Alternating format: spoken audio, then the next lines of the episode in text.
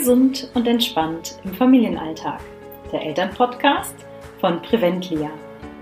Wir zeigen Menschen, wie sie ihre Gesundheit in die eigene Hand nehmen können, einen gesunden Lebensstil in ihren individuellen Alltag integrieren und das ohne das ganze Leben umzukrempeln. Mein Name ist Jennifer Weber.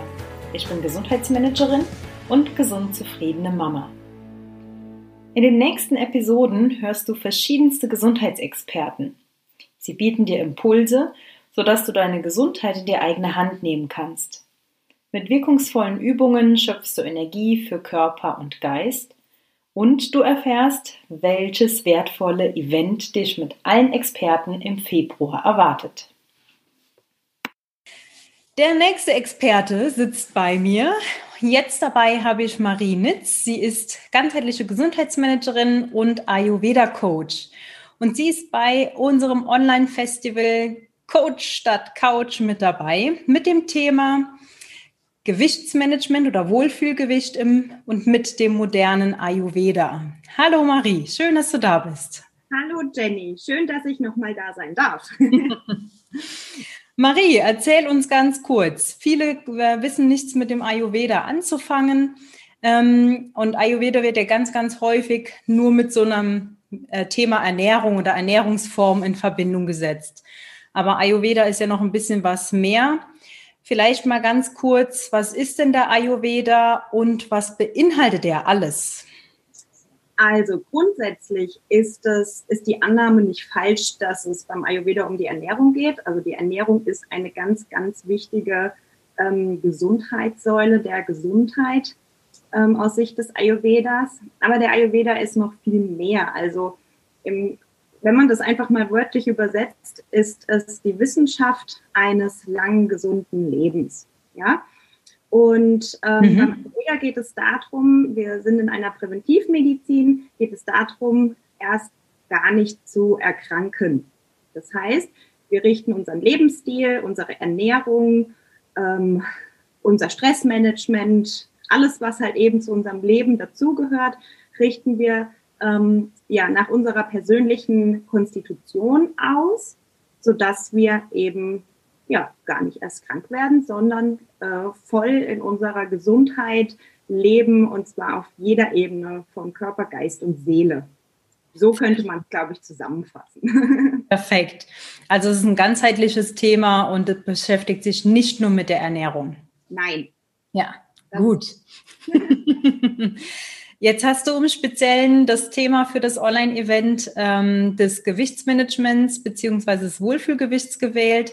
Ja. Ähm, und da ist im Ayurveda ja ganz, ganz klar äh, ein Unterschied zu verschiedensten äh, Ernährungsformen auch vorhanden, beziehungsweise grenzt sich das auch sehr ab von Diäten, die, ähm, die es so gibt und die kursieren.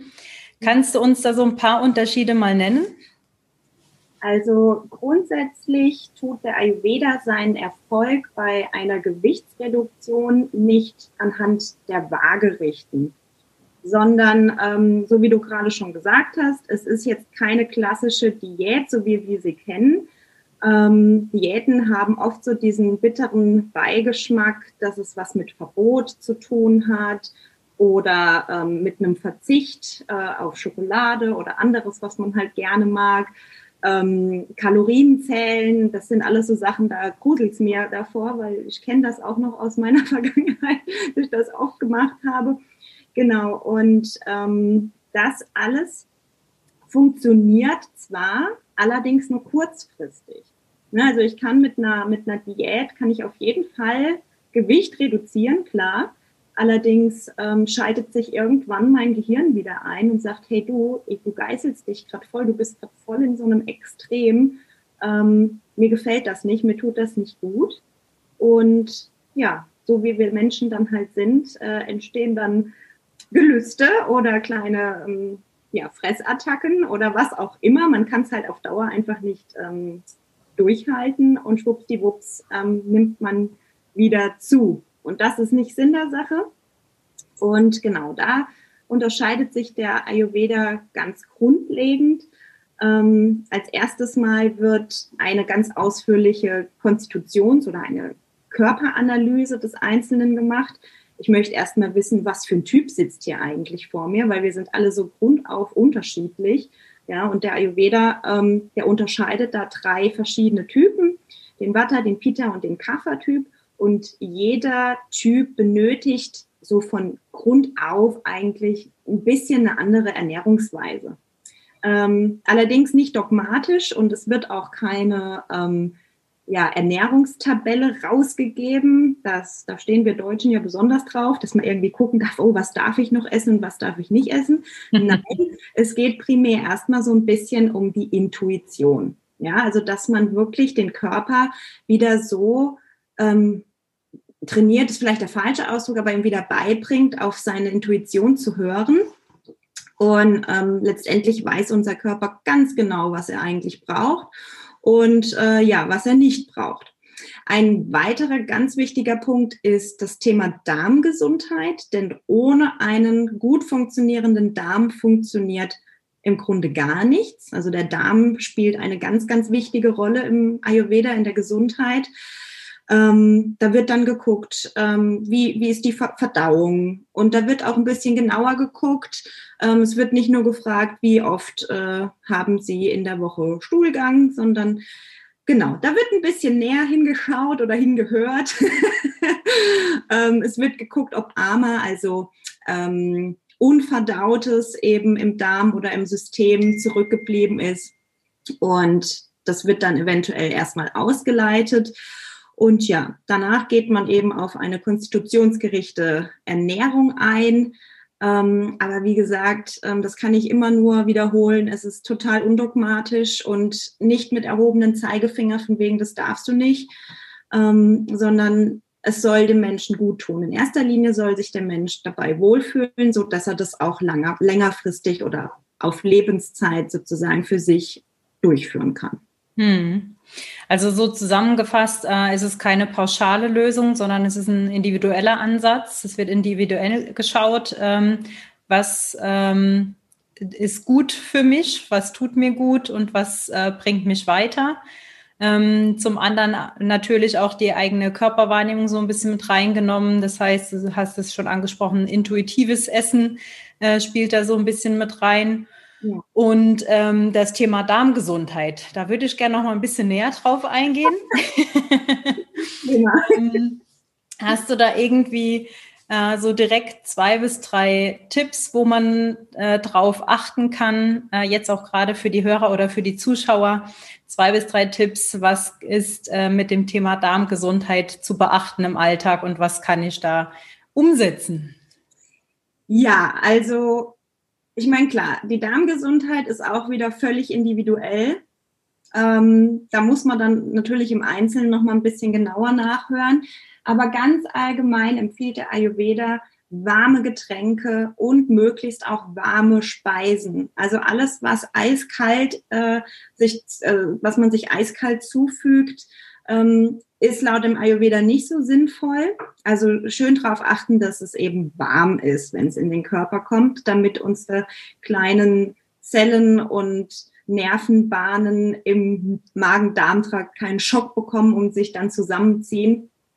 Ähm, genau, das hemmt nämlich auf jeden Fall unsere Verdauung.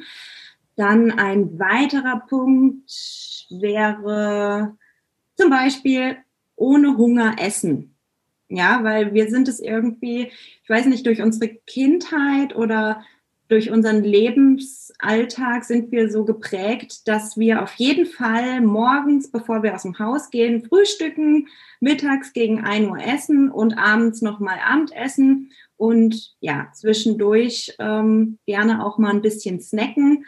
Wenn ich so äh, an an ältere Zeiten denke, so im Büro, wenn irgendjemand Kuchen dabei hatte, irgendjemand hat Geburtstag und es gibt Kuchen, wie alle dann so äh, einmal so Richtung Kuchen gerannt sind, obwohl sie eigentlich vielleicht dem Moment gar nicht so wirklich Hunger hatten. Genau, und auch da geht's wieder eher so um die Intuition, wann habe ich eigentlich wirklich Hunger? Weil laut des Ayurvedas, ja, sollte man eigentlich nur essen, wenn man hungrig ist. Ähm, Genau, um eben unser Verdauungsfeuer, das Agni, nicht zu löschen oder eben ja mit unnötigem Ballast zu füttern. Genau. Mhm. Das waren jetzt zwei, gell? Noch einer. Hm, mindestens drei Stunden vom Abendessen, äh, nein, vom Schlafengehen nicht mehr essen. Das mhm. heißt, ähm, wirklich, wenn man gegen zehn ins Bett geht, halt drei Stunden vorher nichts mehr essen, ähm, hat den Hintergrund, dass die drei Doshas, von denen ich kurz gesprochen habe, Vata, Pitta, Kapha, die finden sich nicht nur im Menschen wieder, sondern auch in unserem Biorhythmus. Und nach 10 Uhr abends, ähm, was vorher Kapha-Zeit war, wo der Mensch zur Ruhe kommt, ähm, startet die Pitta-Zeit und die ist ja wiederum von unserem Stoffwechsel und von unserem Verdauungsfeuer so ein bisschen geprägt. Und ähm, das kann halt eben nur richtig, also unsere Verdauung kann nur richtig funktionieren, wenn wir nicht kurz vorher nochmal eben äh, was einwerfen. Ansonsten dümpelt es nämlich einfach so ein bisschen äh, ja, in unserem Magen-Darm-Trakt rum und führt eventuell eben dazu, dass es ein bisschen gärt oder halt einfach nicht so richtig verdaut wird. Genau, mhm. so dass man halt über Nacht richtig schön verdauen kann. Ja, ja, das waren so meine ersten drei Tipps, die sehr allgemein sind.